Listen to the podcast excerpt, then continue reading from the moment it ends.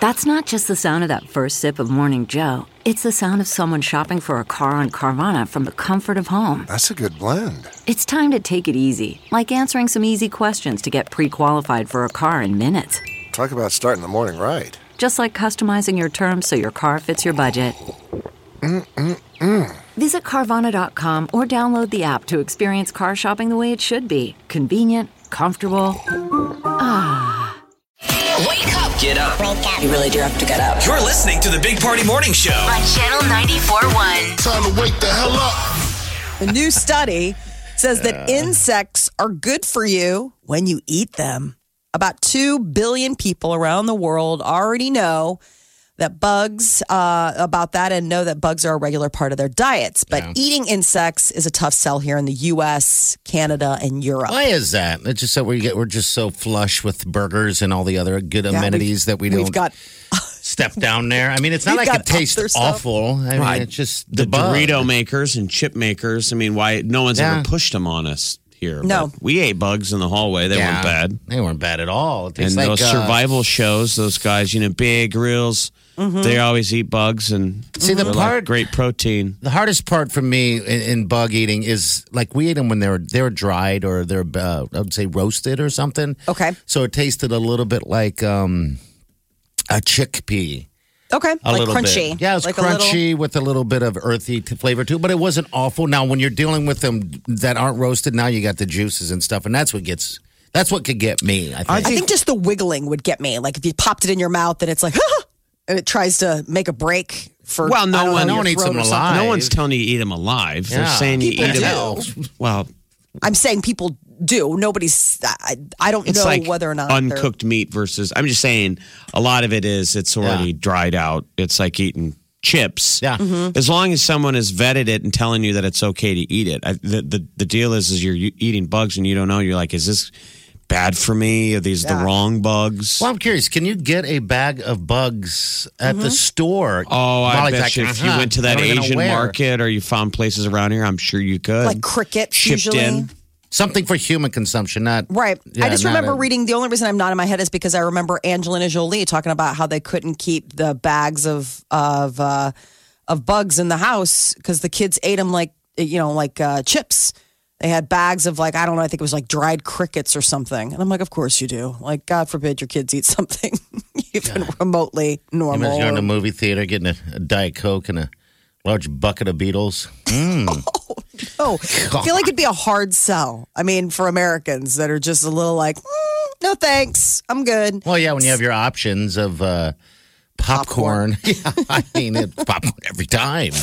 I think it's how you spoil your kids. Like, Yeah, if you uh, train 'em. Oh, When I was a kid, I used to spend the night at a buddy's house that had the candy rack look like the candy section in a store. Oh, Sweet. And this is before Wow, that's all the stores like Costco existed, where now you could go buy bulk. bulk. Yeah. So I don't know where they found this stuff, but you would open the drawer and it would have a box of Snickers, a box Wow. of Hershey's.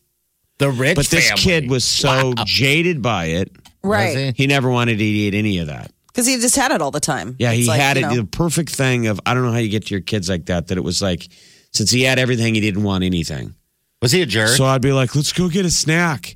And we'd go to the snack island, and he would open it up almost to tease me and look around and go, "Yeah, there's nothing I see here." And he'd close it. He'd have like a box of Twizzlers. You're like, and hey! we'd go get a thing of popcorn, or we'd eat raisins.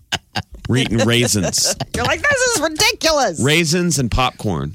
and you're And like, he's like, "What's the difference? It's like raisinettes." I'm like, no, it isn't. there's actual. There's a crate of raisinettes. I don't know. Let's go upstairs and get the raisinettes and eat them side by side, and we Uh. can decide. We'll do like a taste how challenge. cruel. Oh, that's funny. Uh, McDonald's, world famous for their French fries, um, and they may also have a cure for uh, baldness. There's a Japanese research team that has found a way to eliminate baldness using an ingredient that they use to prevent splashing when they fry uh, McDonald's fries. It's like a silicone used. Which is like, well, there's that's two things here. I horrible. think it shows how gross the chemicals that go into French fries are.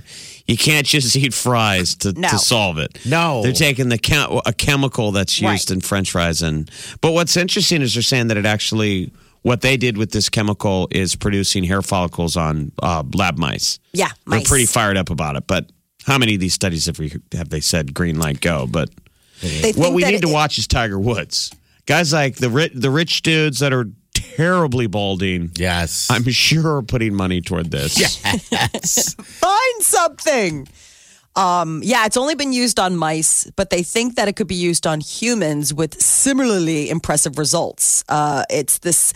I was with you, Joe, Jeff. I, I read this. I was like, whoa, whoa, whoa. Let's go back to the weird silicone chemical used to fry the. I want to go back fries. to who the hell is Joe?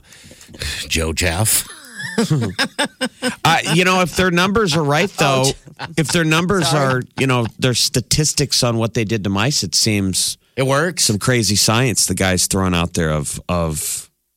I don't know how any of that stuff. If anyone's used that hair growing product, call us. Don't be shy. Well, think of these these poor mice. So they shave the backs of these mice. Um, Okay. they're growing hair on the back of mice, Oh gosh. Just so. and they put it on their back, and then boom, It works. It, took off. Yeah, yeah, they- but don't they normally grow hair anyway? It's not like it's they're. Well, that's bald what I mice. was wondering. Like, Like, I'm. I, I wonder impress if me. they- Put it on a bald cat. So what they did is they they they transplanted what they had already started onto the backs of mice. Okay. God, that's awful. and new black hairs began to sprout in those areas.